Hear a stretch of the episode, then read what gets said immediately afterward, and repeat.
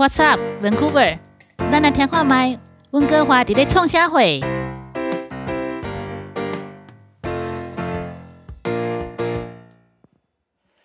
我怎能够为自己活？因主耶稣为我惨死在世间，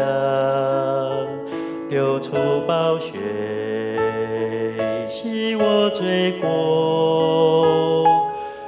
如此厚恩，永远难报答。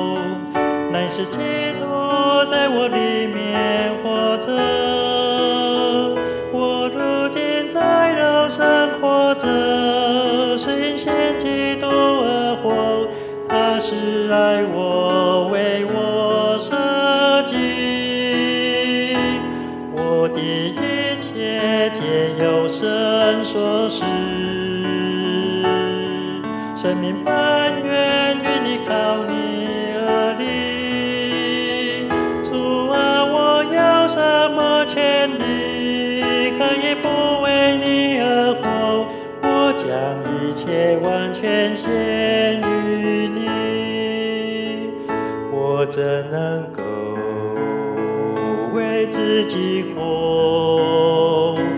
因主耶稣为我惨死在世间，流出宝血，洗我罪过。如此厚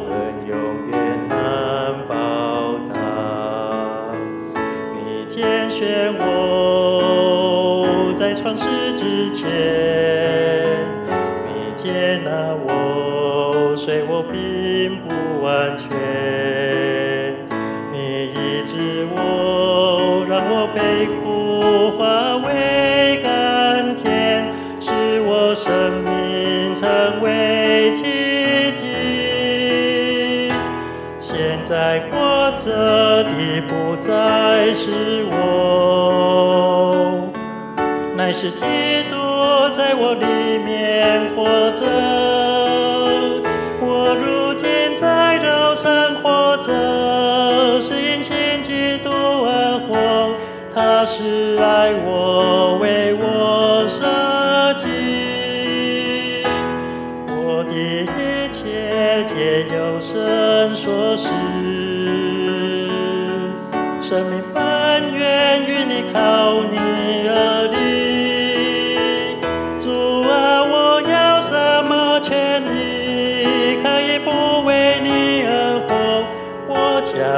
将一切完全献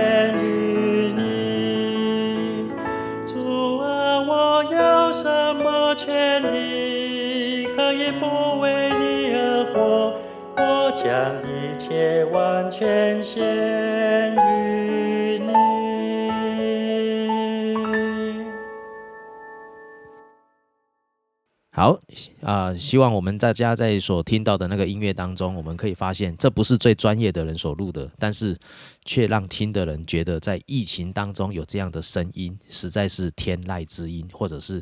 天使的声音啊、希望我们每一个人都能够在疫情当中找到一个方向，并且能够学习去享受我们的生活。我们除了疫情的重担之外，其实我们还是有很多乐趣存在。好，再来。要来聊聊，当我们在啊，特别是加拿大，加拿大的疫情是从去年三月就开始的哦，所以去年三月开始的这个这个过程哦，有的时候让人家哦都不敢生病，因为你只要一个一个感冒啦，哦都不用发烧哦，你只要有感冒，声音沙哑，自己就会很怕了，怕说哦我是不是是不是得了 COVID 哦？不晓得我们有没有这样的经验？有啊，我们在去年呃二月份的时候，其实加拿大还没有很严重，可是快要接近了。然后二月份的时候突然全家就是从我儿子开始感冒，然后就是我们家四个人全部都感冒，然后都很而且是还蛮严重的感冒，就是晚上睡觉的时候你就觉得我是不是快呼吸不过来了，然后就开始自我自我想象，然后就觉得完了我是不是得了 COVID 什么的，然后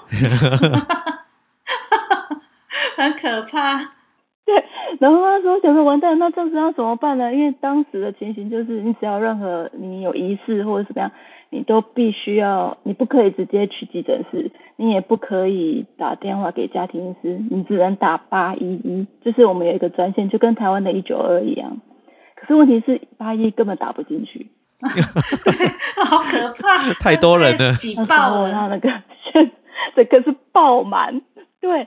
然后对啊，然后你要去那时候光你要检测，他还要确认你是有达到他所有的，比如说你有头痛啊，然后你有发烧啊，然后你有有鼻涕啊，所有的症状都都符合了，他才让你愿意让你去测。哦，那时候那时候想要测那个 i COVID 没有那么简单，对，有限限制的条件，所以我们都想说啊，这么复杂，没有，那么简单，因为那时候所有的试剂都不够，然后所有的口罩也都不够，对，我买不到哎、真的。哦，那时候那时候根本就没有口罩，好不好？根本没有。对啊，然后很恐慌，然后我们那时候又必须要面对客人，所以我们那时候就刚好因为台湾那时候有也是口罩不够嘛，可是那时候台湾就有很多的 p a p e 比如说你用呃口罩套，然后里面放了那种 就是干的那种湿纸巾，我也是去照做的，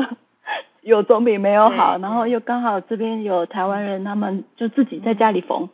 然后就问说谁需要，然后我们就赶快跑去跟他买这样。对啊，我我记得那时候温哥华根本口罩是买不到的，完全买不到。对，那时候、对让我想到我那朋友跟我说，他们那时候他们的工厂因为呃生意淡了，但是他们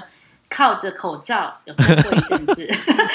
因为就对做布的口罩。就就做对做布的口罩，因为已经买不到一次性口罩，他们就做布的。然后在那个阶段呢，它的需求量非常的大，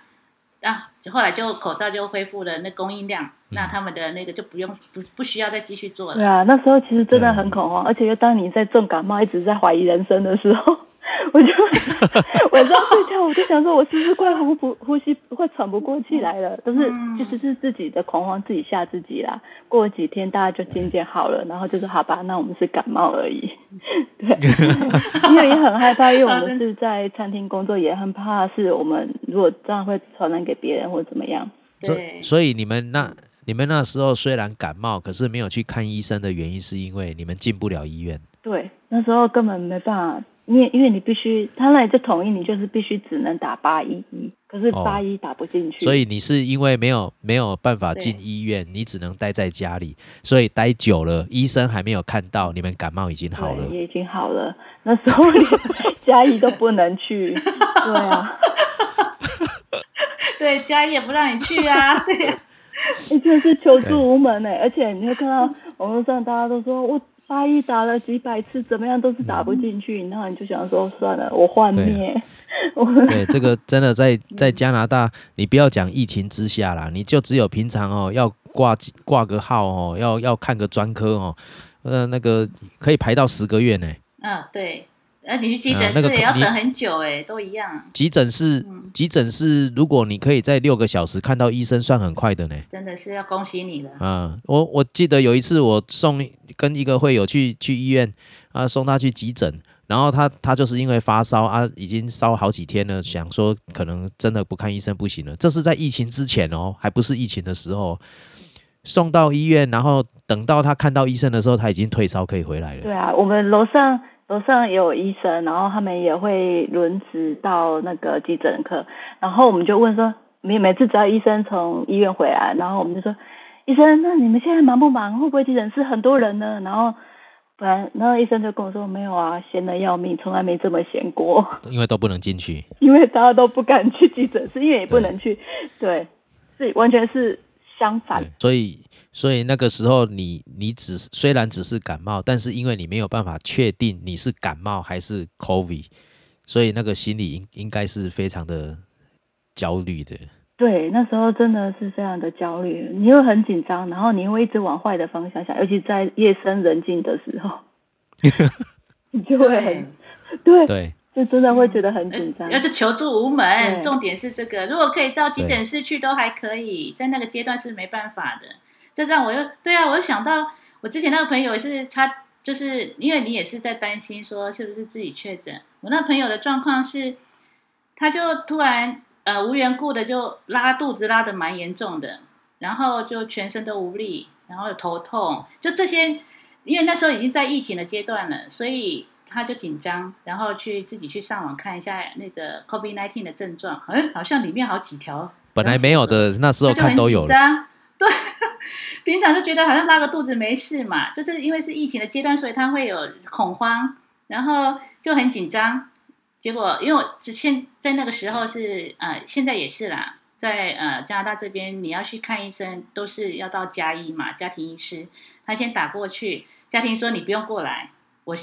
我 我用电话跟你 问诊，然后就呃稍微了解一下他的状况。那我那朋友就担心说，我是不是有有这个疑似确诊呃这个 COVID nineteen 的状呃的问题？那家庭医生跟他解释，如果你担心的话，你就直接去做检测。那刚刚艾比说你们那时候还不能随便去检测嘛？我那个朋友是比较后期了，那他就直接到，因为呃这边的呃就是你先可以在网络上预约，说你要去检测，再过去检测中心。那因为他等不及了，他就直接就去了，去了也是可以。那现场就填检嗯检测也有 walk in 的，对，他就直接过去，然后他就他一到那个呃闸口的时候，那呃工作人员就问他说：“你有没有预约？”他说：“我没有。”他说：“那我可以现在来检测吗？”他说：“可以，但是你要写表。”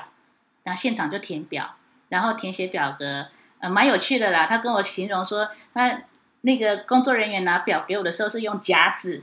然后拿给我，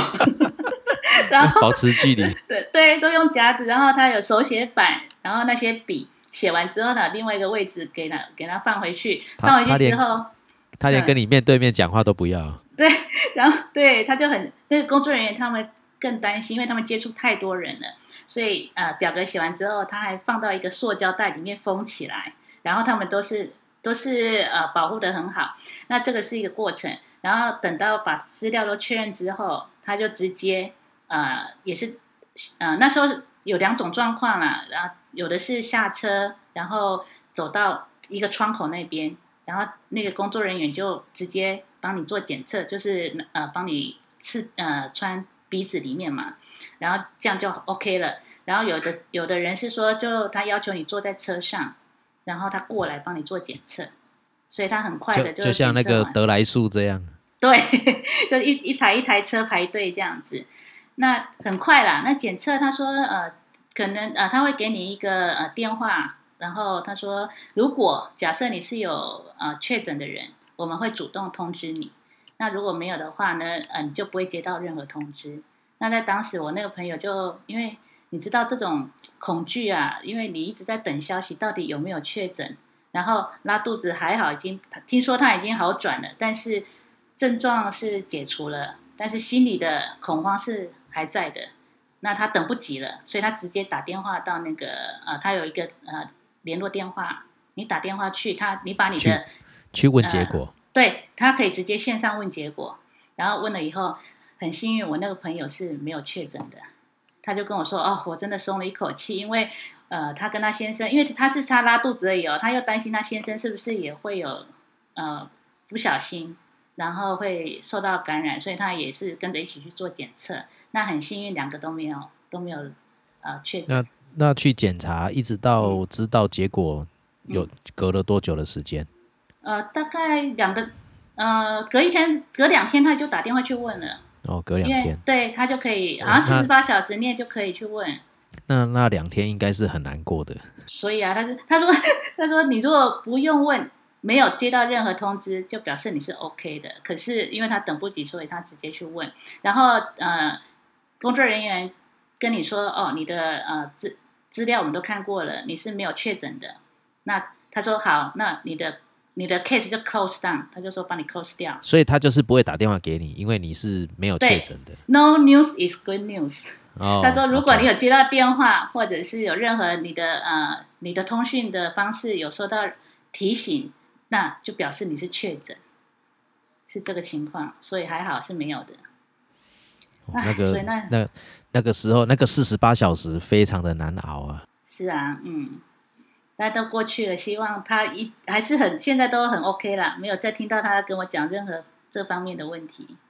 所以就是就是 对啊，那对啊，我的意思是说，其实有时候我们是自己把恐慌带到自己身上的，也也就不不就是一个拉肚子而已吗？我我想在疫情之下都不能生病，你只要生病了，真的会吓死。对，那你刚刚说你提到你有一朋友什么状况？那个我有一个朋友，他他去验了四次，哦，为什么需要验那么多次？因为他们家哦，那个朋友他们家一共住了六个人，然后有五个人确诊，那你那个朋友是没有，你那个朋友是没有确诊的那一个。呃，他们全家都是我朋友，但是但是这个朋友他他就是因为他们家六个人有五个人确诊，然后他还是跟他们住在一起，因为你知道有的人确诊他的症状都不一样，有的人是完全没有症状，有的人只有呃流流个鼻水哦，或者是有的人是丧失了一些味觉，或者是一些呃呃一个是味觉，一个是什么舌那个嗅觉，对，嗅觉也会，嘿，嗅觉也会失去，会失去味觉或者是嗅觉，然后有的人是会发烧，甚至烧到一个程度，他他还会咳嗽，会喘不过来。然后他如果转成重症的话，他就是需要去去看，就就是真的要去急诊去医院了，那个不去就不行了。然后那个他的太太就是最严重的哦，几乎要转成重症，然后呃四个小孩。四个小孩程度都不一样，然后最轻的是完全没有症状。那这那我这个朋友他他总不能说他没有确诊，所以就一走了之吧？因为因为家里人太多，所以最后的决定是他要留下来照顾他，照顾其他的五个人。所以六个人还呃六个人后来有一个有呃这个他们他们五个人确诊的时间都还不一样哦。第一次确诊只有四个，所以有有两个人是有一个人是呃是有两个人没有确诊的，所以没有确诊的就赶快搬出去。所以家里面剩下四四呃剩下五个人，一个没确诊，四个确诊。那四个确诊的没有办法自己照顾自己，因为当那个生病症状来的时候，你不要讲说嗅觉、味觉，你根本是头痛，没有办法呼吸，你连三餐都有问题啊！你家里要打理，还要照顾小孩，那都有问题。所以这个爸爸就留下来照顾照顾其他的这些这这些家人，尤其是照顾太太，因为太太最严重。那那在那个过程当中，就这是很可怕的一件事啊！你剩下五个人家，呃，有一个健康的出去，结果健康出去的那个后来也确诊了。他他租租房子租到外面啊、借借住哈、借到我别的地方去住，可是他后来还是确诊了，所以家里四个，然后有一个爸爸留下来照顾一个太太三个小孩。那在这个过程当中，那是心理的压力很大。你你你想走，你也不敢走。哦啊你，你留下来那是很可怕的一件事情。然后在家里就是全部都戴口罩，然后把家里的空间全部都呃要要隔离。哦，这个是健康的。然后厨房就是只有爸爸可以进去，然后爸爸自己住一个房间，那其他的人全部都分分散在不同的呃家庭家里的空间去居住。所以有的是睡在客厅的，有的是睡在房间的，然后全部都分开，然后厨房全部都不准进去，就是家里东西煮好以后，把它拿到桌子，然后其他的人自己去去拿他的餐点，这样啊自己去吃啊。只有那个妈妈最严重，所以她几乎要转成重症，所以在那个过程当中其实是很煎熬的。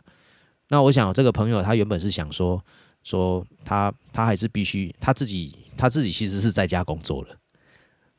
他自己在家工作，那他的工作似乎都还 OK，但是他心里是想说，赶快把家人、其他的人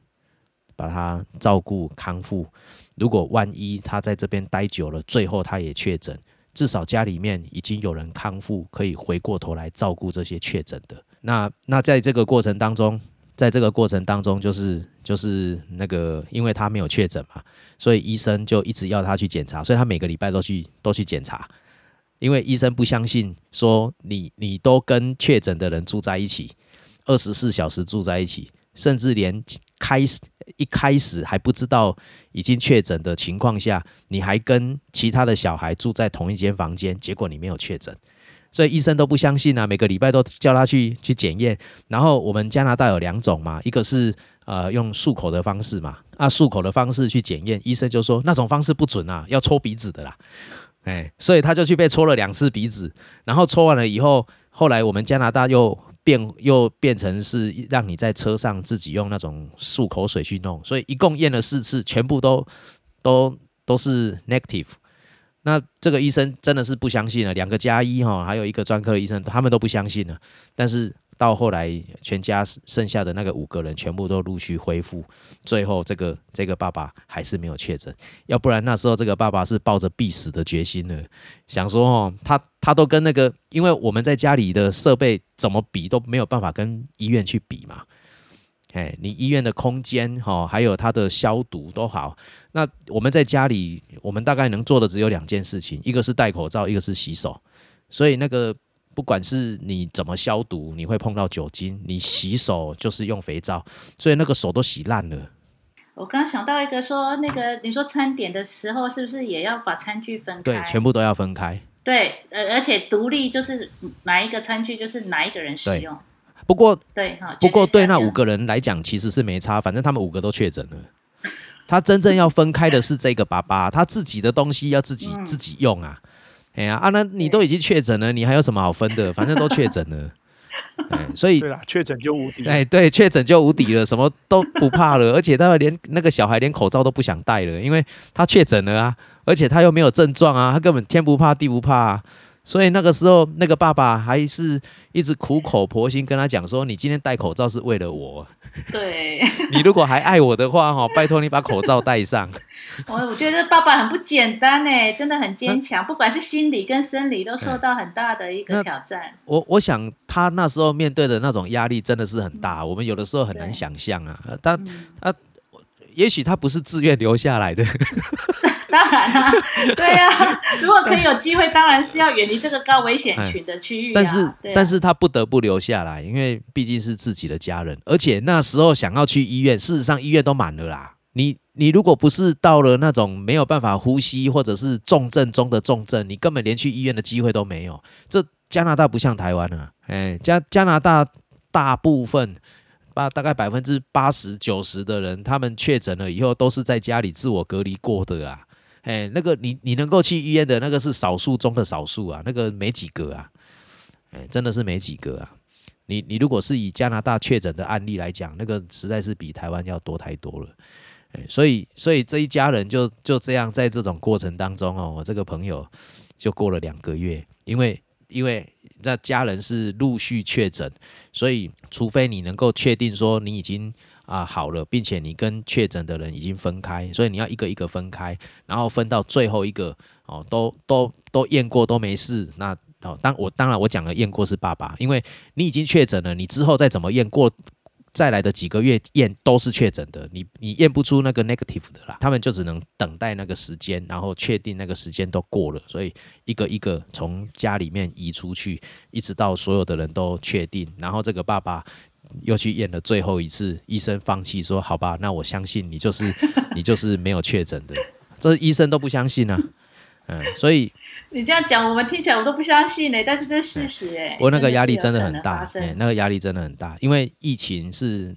看不见的病毒，看不见的敌人。你所面对的，你你只要看到有确诊的人摸过的东西，你只要摸过以后。你会想要马上去洗手啊？你你会觉得说他他摸过的东西可能就带有病毒，所以那时候我这个朋友可能他自己都觉得他自己有强迫症，因为他只要看到人家摸过的东西，他就要去洗手，所以那个手都是就就很像那种人家讲说很严重的富贵手，因为一天洗手洗太多次了，而且一开始因为因为可能心里的压力跟恐慌，我们会使用。我们会想要使用酒精，可是酒精非常伤害皮肤啊，所以你你用下来以后哦，那个情况真的是蛮惨烈的，哎，然后等到想到说不要那么常用酒精的时候，已经来不及了，那个手哦真的是都快烂掉了。不过那时候还好哦，那时候加拿大就很多很多的那种房子，那可能房子比较大，他们都有那种独立的那种。套房或者是独立的那种有分开的出入口，然后你你跟他说你要去短租的时候，即使你告诉他说我这个是确诊的人要住的，哦，他们还是会告诉你说我这个房子是完全独立的，所以他会他会租给你。当然那个价钱不便宜，非常的贵，哎，那个那个价钱非常的贵，哎，我不晓得我们当中有没有人有那种。呃，把把自己的那种出租，把自己的那种空间出租给那种确诊的人的那种经验哦，那种不知道是什么感受哦。啊，这个这个就我有一个朋友就遇到这样的情形了。啊，我有个朋友他他说他们是应该也不算确诊啦，是呃，我们我们知道五月份之后台湾开始很多确诊，然后有一个在大学就读的学生确诊。然后他们同班同学一起上课，分小组的，同一个小组的，全部都被学校遣返回家，回家那个那个隔离就对了，自我隔离，自我隔离。然后他说，他们家在我们鹿谷这边很多民宿啊，南投很多民宿，他们家是开民宿的。然后就接到他很好的一个朋友说，他们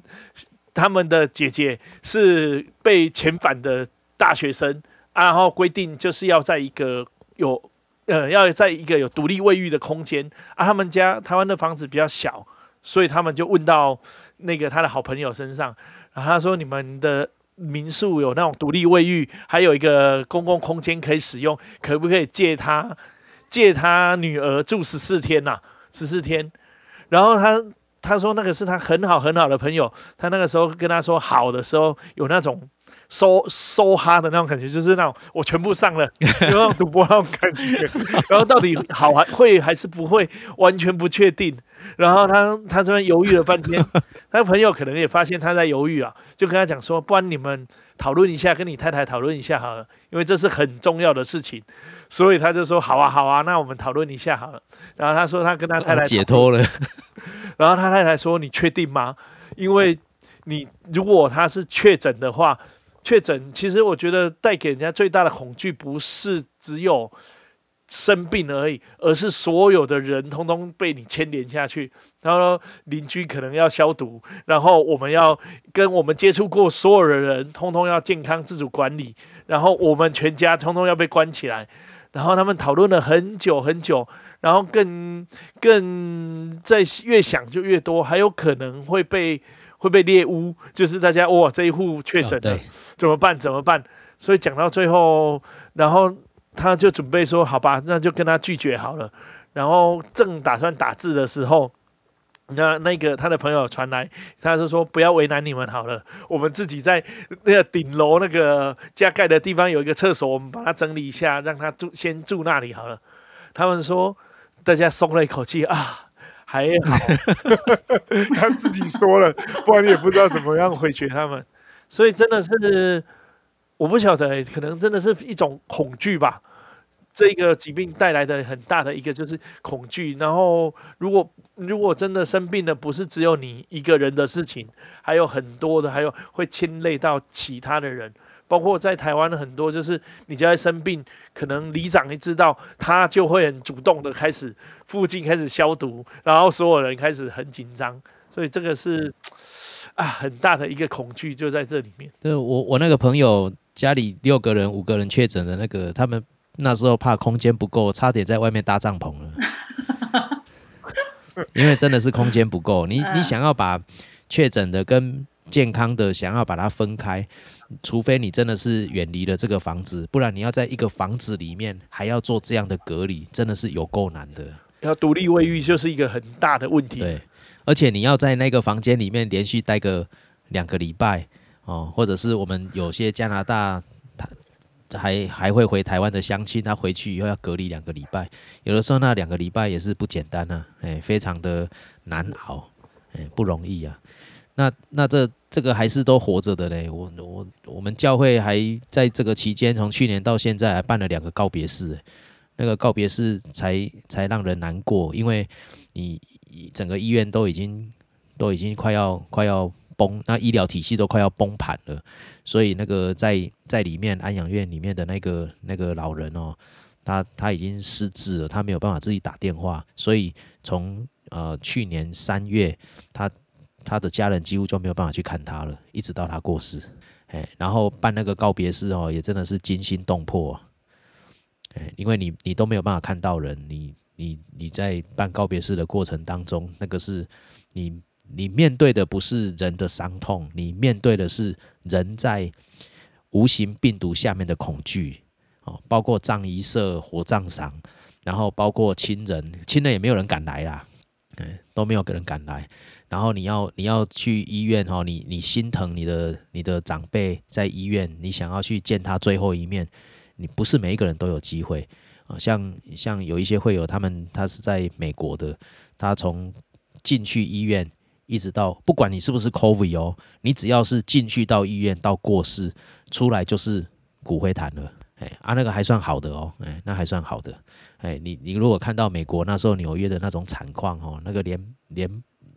那个遗体哦都来不及埋，哎，所以要全部都埋在一起。那我们加拿大是没有到这种地步，但是在做那个告别式当中，你会发现很多人因为这样的情形，那种告别式真的是让人很伤痛。因为你你明明就知道他是你人生很重要的一个人，或者是他是你很呃值得纪念过去曾经很好的朋友，可是，在最后人生的路程当中，你没有办法送他。然后那个要主持告别式的牧师，那个也是很辛苦，都不知道怎么都不知道怎么去准备啊。然后我们教会去年还办了两场，那在去年一年哦，去年三月一直到这样一年下来，其实有很多的老人他们在家里，因为疫情没有出门，所以他们的那种运动量、活动量不够，肌肉会萎缩，所以很多都是在家里跌倒的。哎，这个也是疫情下面的另外一种让我们可以值得去思考的。嗯，我想，我想很多时候在这样的过程当中哦。人都会去找新的出路，可是人在面对这样离别，在这种情况下离别的伤痛，有的时候不是我们能够选择的。只不过我们唯一能够选择的是，我们用什么样的态度来面对这样的难处。哦，我们的态度可能会决定了很多的事情。那我们下一段，我们啊，当然下一段我们会可以再来欣赏那个啊，这个父子父女啊。父女之间所录的这个音乐，我们可以再来听听看，他们他们录的非常的经典。然后下一段我们要进入到可能啊，我我觉得这是疫情的尾声，因为我们很多国家很多地方都已经开始在打疫苗，而且这个疫苗也开始产生功效。我们下一段我们再从疫苗的角度来切入，我们如何面对这样的疫情。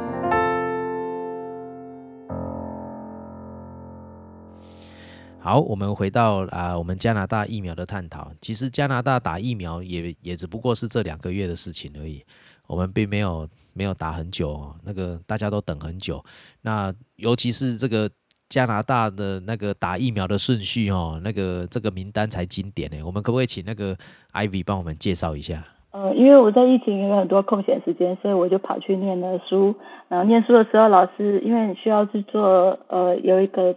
一个文章，所以我就找了这个题目，就是有关于疫苗施打的这个部分，然后去找了很多资料，然后发现加拿大政府所公布的施打疫苗的对象呢，它就是针对比较弱势的人，比如说你是无家可归的，或是在监狱里面的犯人。还有就是呃原住民，它是属于比较弱势族群。那它当然第一线的医疗人员，还有老人院的养养中心的工作人员，还有老人家，他们也是第一个施打对象。对，然后接下来才是才按照年龄去做呃往下施打的部分。那到现在是小朋友也可以打，十二到十八岁，对。那当然，我们中间，所以我们等的非常的久，因为我们必须要等上前面这一些呃所谓的第一类施打对象的人先打完，要要等街友，然后监狱的人先打完，然后才是那个医疗院所的老人，还有医疗人员。他们的想法是说，因为你监狱里面的犯人，他们是在住在，虽然他们有分开，可能有不同的房间啊，里面有很多外面的人会进去，然后可是他们被关在一个地方，就跟养老院的老人家很像的概念，就是外面的人会进去，然后他们在里面被隔离在里面，反而是很容易被外面的病毒给，只要一个人中，就全部都会中，因为他们会比如说有公公共呃玩呃，比如说一起吃饭的时间，或是出，他们不能每天都待在房间里面啊。那还有监狱里面的人呢，通常他们的那个呃高血压啊、糖尿病啊这种慢性病的比例是非常高的，对啊，所以他们算是比较高危险群，所以他们是被归类于所谓的低级低级高危险群里面，是要优优先被施打的对象。这方面是非常有人道的加拿大政府。哇，这个这个大概没有讲，我们都不知道。我们一般民众知道的就是是从那个养老院还有医护人员开始打。哎，我们不晓得说有其他的这些哦，好像比较少看到，比较少听到。嗯，那那这个在打疫苗之后，我们加拿大有几种疫苗？呃，那时候是四种嘛，A Z 有 A Z 呃哦，，Pfizer 对，然后辉瑞。辉瑞，江森江森后来没有进来嗯。了，我不知道。对，江森江森后来没有，对，嘿，本来那时候是说，所以只有三种。不。过我们我们的总理，因为我们在加拿大一开始好像呃就是疫苗呃不不 COVID 的预防做的不非常的不好，所以被骂得很惨，所以我们的总理在买疫苗方面非常的努力，所以他预购了将近十倍人口的疫苗数，对，十倍啊！所以其实这么的多，我们还是等了很久。对啊，其实可是一开始就很多人都都担心，所以都不敢，就是等于是有点不去打疫苗嗯在对，先看看别人怎么样再说。那时候大家都不打嘛，而且那时候都还有人在抗议呢。那个在街上有人在抗议，他们他们有，我记得他们那时候有四点诉求，一直到啊、去年一整年都在抗议，然后今年我不知道他们他们的议呃争论的议题就是他们不戴口罩，然后他们不愿意隔离啊，他们也也不封城，然后也不打疫苗，所以加拿大真的是非常的自由，非常的自由。那那还好，我们现在都我们自己哎，应该大家都有打了嘛。对，那是现在。不过我记得我打疫苗也是五月的嗯事情啊。我也是五月的时候打的，对啊，所以我们并没有台湾现在一直在讲说在打疫苗，可是其实加拿大疫苗虽然很多，买了很多，可是我们是从去上个月才开始打而已。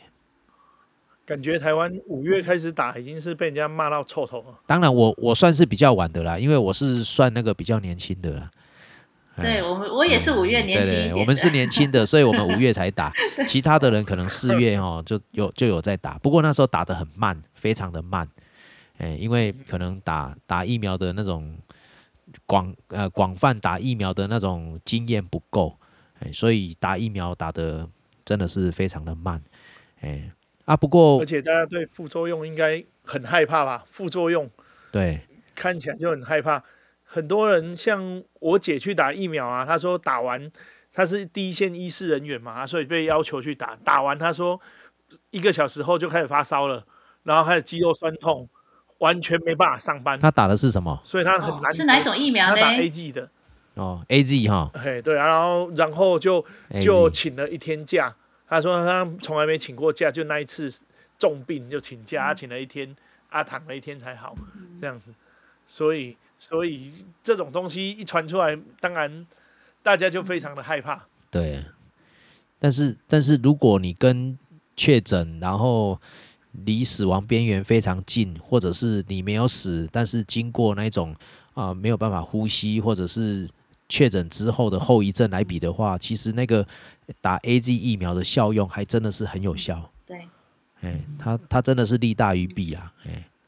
哎，而且而且有的时候是打那个，当然每一个疫苗反应都不一样。我不知道 Jennifer 你打什哦，么疫苗？我我打辉瑞的 Pfizer，哦，嗯，那也没什么，我我觉得还好哎，因为我打完之后，呃，我是打早上的，我一大早就去打了，九点多的，然后都没有什么任何症状，那只是觉得说，哎，手背那打的地方知道是被打过针，然后到快睡觉的时候就觉得，哎，开始有反应哦，那反应只是觉得有点酸痛，然后慢慢慢慢你会觉得，哎，手要举起来有点要费力了。我那时候想说，哎，是不是那呃，再接下来手就举不起来？那那时候也差不多睡觉时间，我就就自然而然去睡觉。到第二天起床就好一点了，然后到第二天快结束的时候就没什么感觉了。所以对我来说，这个并不是什么很大的副作用。嗯，那那 Jonah 你也打你打的是哪一种呢？我是打 Moderna，我我、哦我打完以后我都忘记我有打疫苗，嗯，真的忘记了。所以嗯嗯，那那 Ivy 嘞，Ivy 你打什么？？Ivy 你打什么？我家我们家打了，嗯，小朋友也打了，十二岁到十六岁的也，然后他政府说可以打之后，他们也去打了。哦你们那一区是最早的啊，你们最严重啊因。为你们是危险区啊，对啊我，们是所有 BC 里面最重的重灾区，对，对，六十万的人口，然后确诊数那时候就已经有两百多例，嗯，这样我不知道这样六十万，反正我不知道，反正记得那时候 BC 省说我们，比如说在一千一天一千例的时候，我们 Surrey 就占了大概七成到八成，嗯超过一半对，。都在我们都是我们这里啦，主要的。然后我们人口其实没有台湾的那么的多，可是我们的确诊比例其实比例来讲是很高的，嗯所以我们算是重中之重。之前就有看到新闻说我们 Surrey 出名了，嗯 对，一直在报你们那边的 Surrey 的这个确诊大人数。家里面的那个这个我们这个市里面的那个确诊是最多的。比例那最高。你打你自对，那你自己打的是哪一种？我们是打辉瑞，那你的症状呢？有啊就手酸酸的而已。我儿子小孩好像也都是这样子。嗯，可是辉瑞，反正大家还是会担心，因为讲说，嗯，mRNA 是新的嘛，可是就还是会怕。可是可是想到如果说你如果得了重症的话，那嗯，还是打比较好。对，对，那个对。那个跟真的是跟火车撞过一样，哎，被火车撞过了，然后又爬回来，这样，嗯，从从那所以我们我们现在都在等第二季了。加拿大了，对。嗯，对，但是但是凭良心讲，那个加拿大在打疫苗跟买疫苗的那个时间顺序上面，有的时候真的是不成比例。加拿大很早就买了疫苗，而且加拿大买的疫苗数目真的是很庞大，这个这个够加拿大可以用好好好好多次的那个 COVID 了。嘿 嘿啊，问题是疫苗没有想象打得那么快。我们那时候已经开始打疫苗，好像打了打了一个月，那个比例也只有不到十分之一啊。就是因为疫苗不够啊，我们还在等，我们还要等，一直都在等，对对都在等，等等美国施舍，对，我们也是在等美国施因为舍所以不是只有台湾等不是哦，台台湾的疫苗是美国直接送过去的嘞，这个更好嘞。这个这个加拿大是很早就已经跟美国买了哦，可是美国都留着自己国内打。你你可以去他的 Costco，你可以去他的那个那个 Walmart 去打，都他都可以算你不用钱的。可是你你看加拿大是也是四月才开始比较有比较多的疫苗可以打。有啊，我们现在台湾有那个旅游团哦，打疫苗旅游团，就是包机去美国，然后打完疫苗之后去玩一玩，然后等到第二季的时间再去超市打一打，啊就回来了。对啊，这种旅游啊，团，就是美国要赚观光钱啊嗯，他要你去，他他疫苗送给你，然后他赚你观光钱呢。哎，你你你只有机票啊，然后带动他的那个周边周边的那个人气呀、你去又去观光啊，又去我哪里玩消费花钱，然后你住的啊，因为你疫苗跟疫苗之间又不是隔三天呢、他要隔隔快一个月。嗯，对啊，所以我看他要现在美国边界不是玩蛮久的。对啊，对啊，嗯所以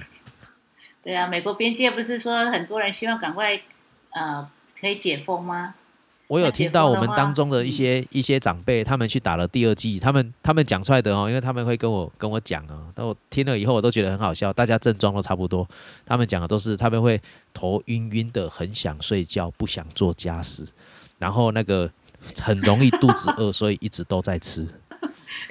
我没有打针，我们也是这个症状蛮常发生的。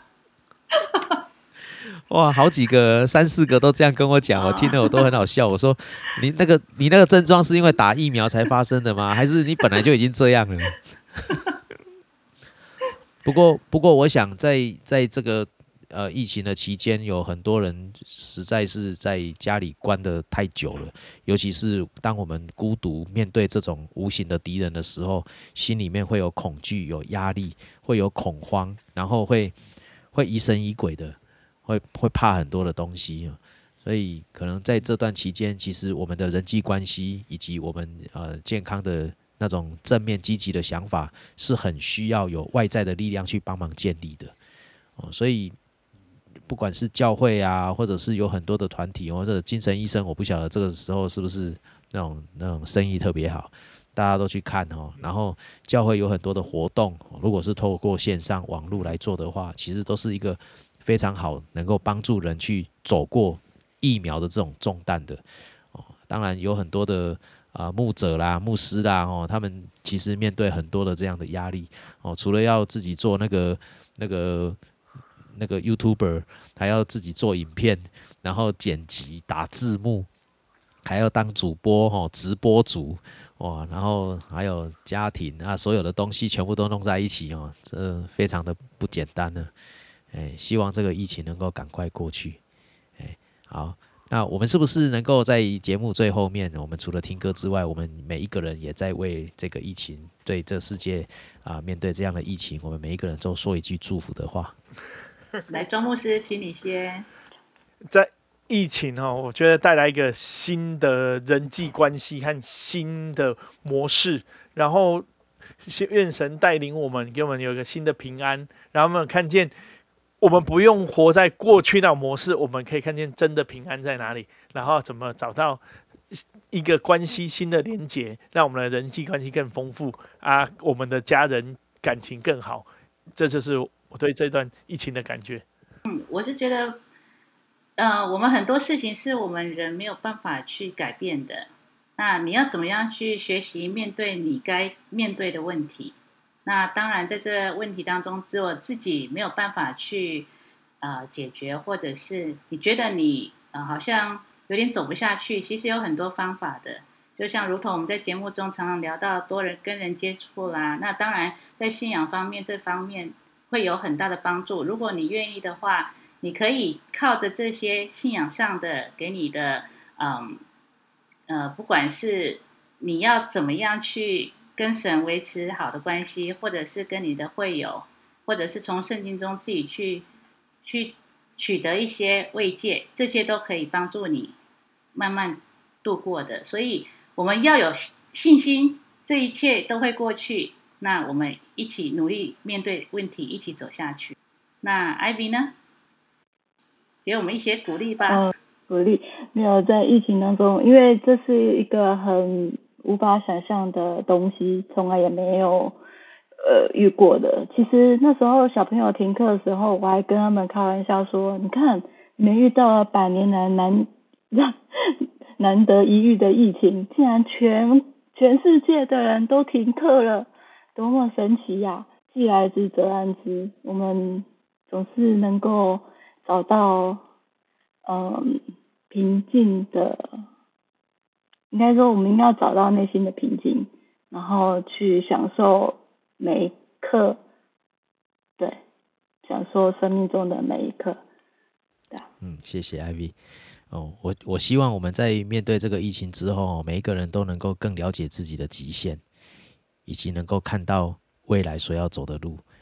有的时候真的是水退了才知道谁没有穿裤子。哦，我们遇到了这样的疫情，我们才知道原来我们平常时候是怎么样去过的。我们现在能够啊，怎么去面对自己？希望每一个人都能够在这疫情当中啊，它不只是一个呃痛苦。它不只是一个很负面的经验，但是希望每一个人透过这样的苦难，让我们都能够找出人生新的方向，那也让我们过得更充实。啊，山不转路转啊，我觉得这个等等待的时候，哈，那个天终是会更啊。哦，我们总是会等到天亮的一天，那等到那天亮，那所有过去我们那种压力、那种负面的情绪，我们大概都可以一扫而空。所以，希望我们每一个人都是继续坚持下去。最后，再把这个这个妇女党的歌哈，再拿出来放，然后让我们在这样的音乐当中来结束今天的节目啊！特别谢谢那个呃。庄牧师，啊，从台湾来跟我们连线，让我们有这样很好的对话啊！希望我们下次能够还有机会，能够继续有这样的话题能够来谈。好，谢谢，谢谢，让我可以来参加广播，第一次很紧张。我这是我们大家非常好的经验啊！也谢谢 Ivy，哎，谢谢，啊，好，谢谢，我们下次见啊！记得听了我们的节目，请你记得要订阅哦。啊，要要随时来看到我们节目的更新。好，大家拜拜，拜拜，拜拜拜。兄弟是听，兄弟是听，人人拢知，人人拢知，相思相敬，相思相敬，好世间人。基督耶稣，基督耶稣，为咱定心。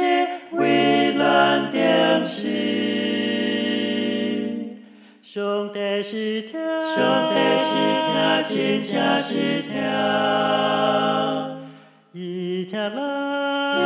听咱，伊真听咱。心志修定的十字架，主听咱，主听咱，伊看过咱，伊看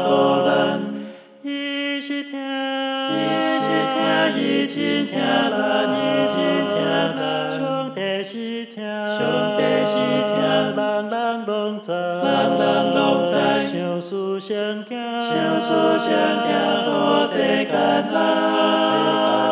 基督耶稣，基督耶稣，为咱定心，为咱定心。上帝是听，上帝是听，真正是听。伊听咱，伊听咱，伊真听咱，